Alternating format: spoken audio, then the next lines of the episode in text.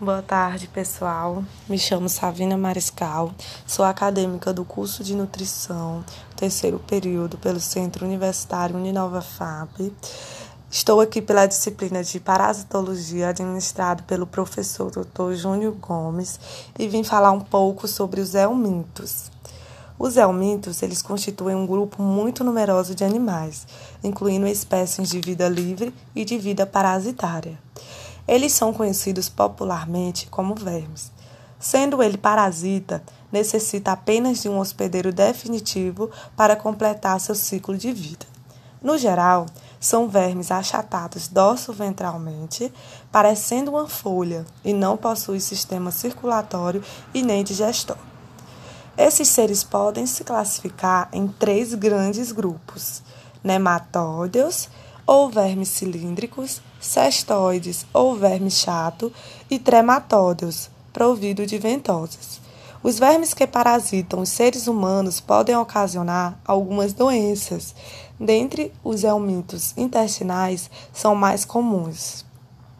A ascaridíase, conhecido popularmente como lombriga, sendo seu agente etiológico Ascaris lumbricoides, podem ser transmitidos através da ingestão de água ou alimentos contaminados pelos seus ovos. Para prevenir, é importante a higiene pessoal, higiene dos alimentos e o saneamento básico. Ancilostomíase, conhecido também por amarelão, agente etiológico Ancilostoma duodenale ou Necator americanus, transmitido através da penetração do parasita pela pele, principalmente pelo pé ao andar descalço em lugares contaminados. É possível prevenir com saneamento básico e não andar descalço em possíveis locais de contaminações.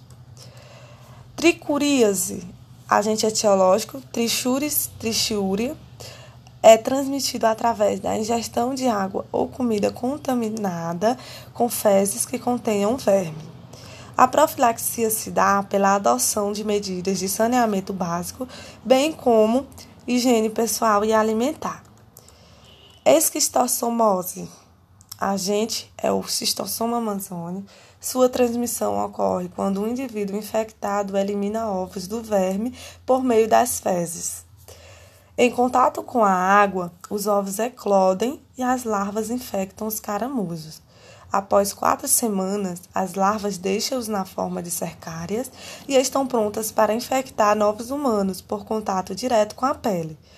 Como forma de prevenção, tem a melhoria do saneamento básico, evitar andar descalço e nadar em locais contaminados. A teníase. Os agentes etiológicos são tênia sólio e tênia saginata. A contaminação ocorre quando o homem se alimenta de carne mal passada, de porco ou de boi, e que esteja contaminada com os cistes secos. O porco e o boi, eles se infectam quando se alimentam de fezes contaminadas. E a profilaxia é não consumir carne mal passada e fiscalizar açougues e mercados. Oxiuríase, também conhecida por oxiurose e enterobiose, é uma verminose causada pelo parasito Enterobius vermiculares. Podem ser transmitidos por contato com superfícies contaminadas, ingestão de alimentos contaminados com os ovos ou inalação do mesmo dispersos no ar, já que são bastante livres. Para evitar, é importante tomar precauções simples, como ter bons hábitos de higiene, cortar as unhas das crianças, ferver roupas de pessoas infectadas para evitar que os ovos se espalhem e o cuidado antes o alimento. No geral, os helmintos ou vermes que parasitam o intestino dos seres humanos não provocam uma morte por si só.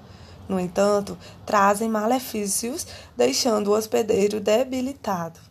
É importante atentar-se para alguns sintomas, como dores abdominais, náuseas, vômitos, diarreia, falta de apetite, perda de peso, anemia, etc., como também para as formas de prevenção no modo geral. Portanto, esse grupo e outros grupos de parasitas que se alojam no sistema digestório têm como maior alvo as crianças. Sendo assim, é considerado um problema de saúde pública, predominando em áreas rurais e na periferia. Além do mais, diversas parasitoses envolvem déficit no desenvolvimento físico, cognitivo e também desnutrição. Muito obrigada. Até mais.